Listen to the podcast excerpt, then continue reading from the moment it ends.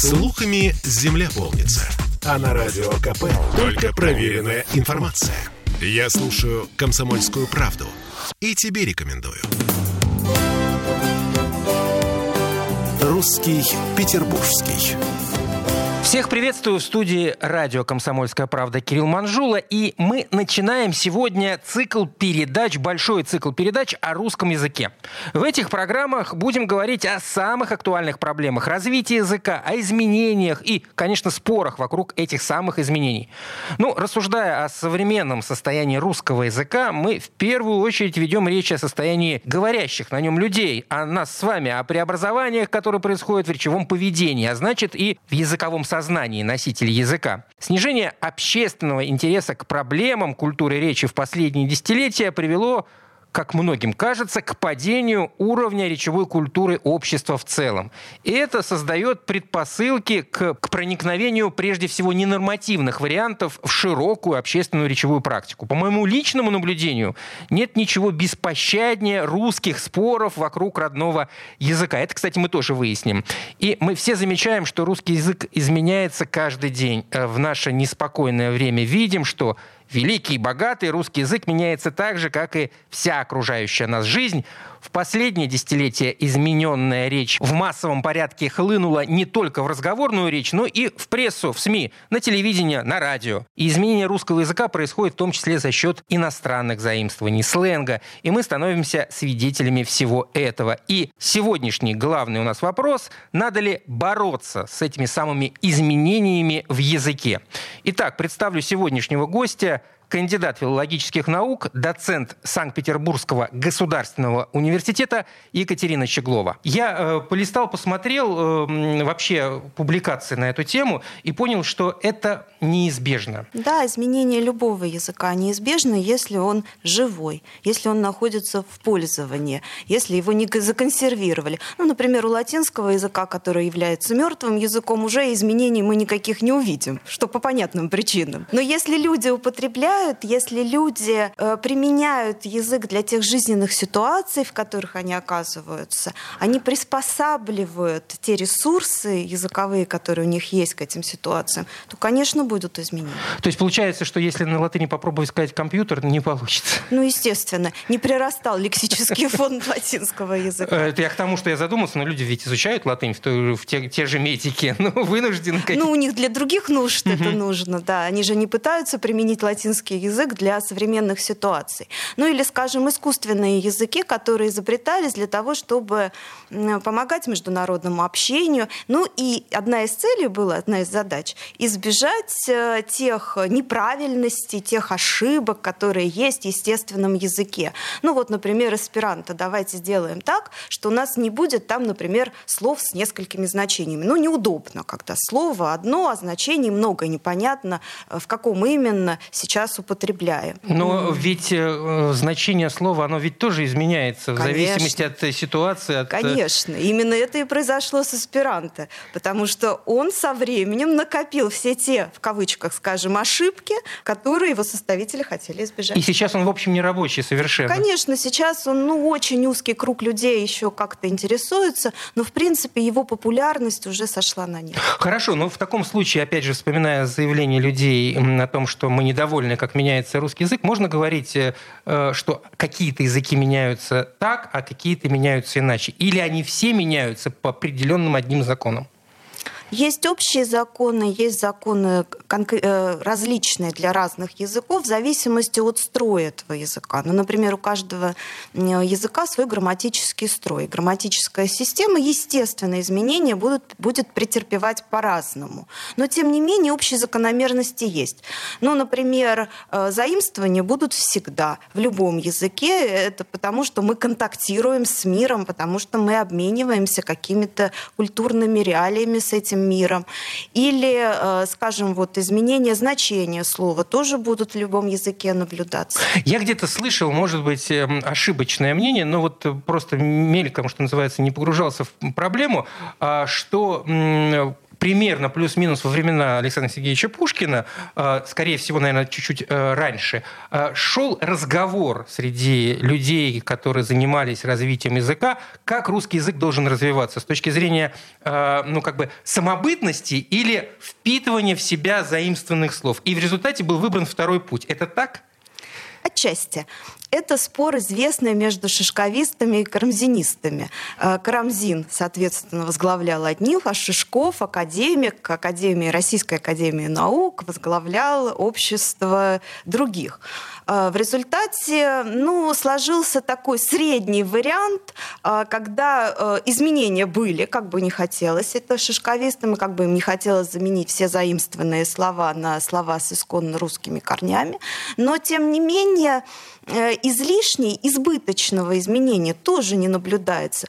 И это как раз закономерность развития системы языка, что у нас всегда есть те, кто хочет, чтобы ничего не менялось, и есть те, кто э, спокойно относится ко всем изменениям. Вот этот баланс, на этом балансе э, всегда есть уверенность в том, что русский язык, как и любой другой язык, сохранит свои очертания, сохранит свою национальную самобытность и никуда от нас не денется. Ну, если еще раз вернуться к, к Александру Сергеевичу Пушкину, точнее, к эпохе Пушкина, а, вычитал, что в его э, время такие слова, вот я сейчас даже их процитирую, как «разойтиться захочем», «нашед», «вообще» считалось нормой.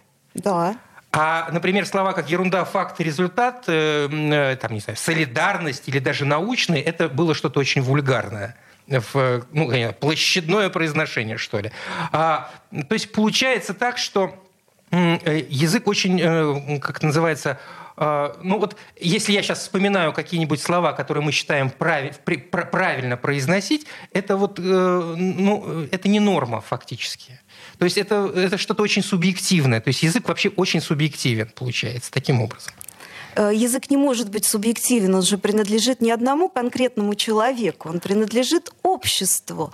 И э, норма, она изменяется со временем, потому что общество начинает употреблять по-другому, закрепляются новые границы этой нормы.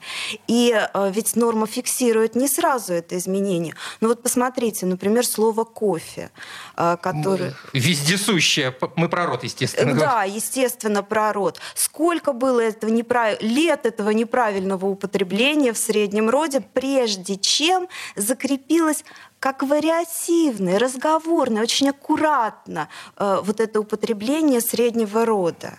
Секундочку, оно закрепилось, это употребление? Ну, его, так скажем, разрешили. Кто? Вот, вот, в неофициальной вот, ситуации. Вот я о чем хочу, что хочу понять. Кто эти они, кто разрешил? Да? Вы филологи? Или там, где сидят, э, я не знаю, наши законодатели? Ну что значит разрешили? Для, ну, мое ухо до сих пор э, не воспринимает это. Я не говорю сейчас про какое-то осознанное да, восприятие. Просто ухо начинает дергаться, когда я это слышу. Ну да, как мы говорим, ухо режет. Да.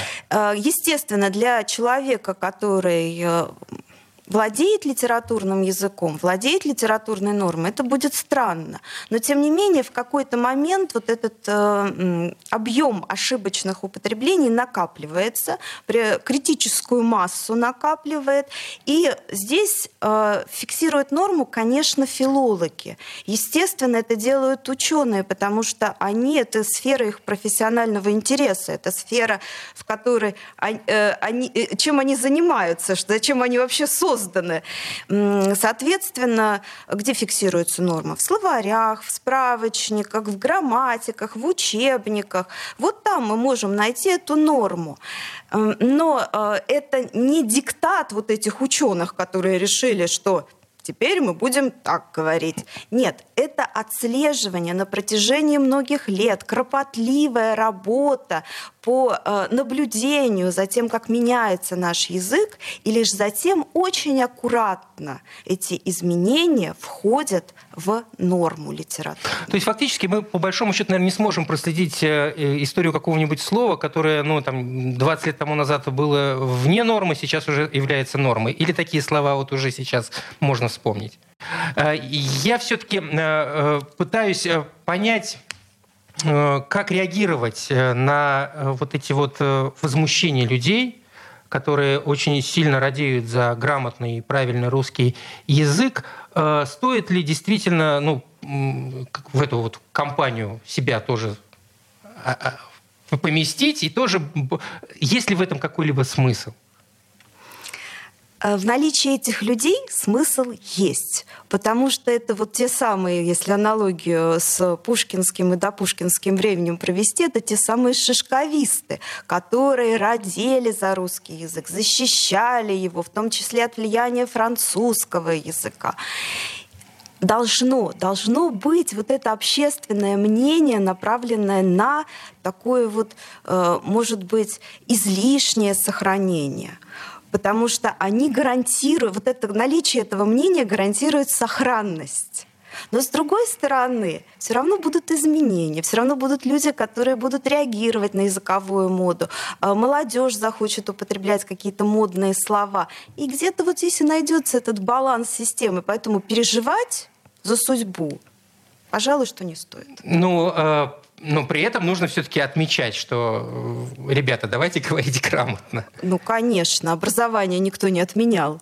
И э, общее культурный фон нации, он э, должен выражаться в том числе в любви к родному языку. Э, я думаю, что мы еще продолжим наш разговор.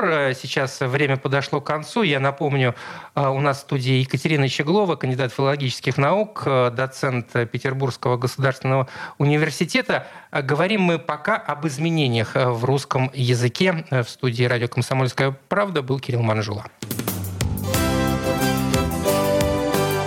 Русский Петербургский. Проект реализован на средства Гранда Санкт-Петербурга.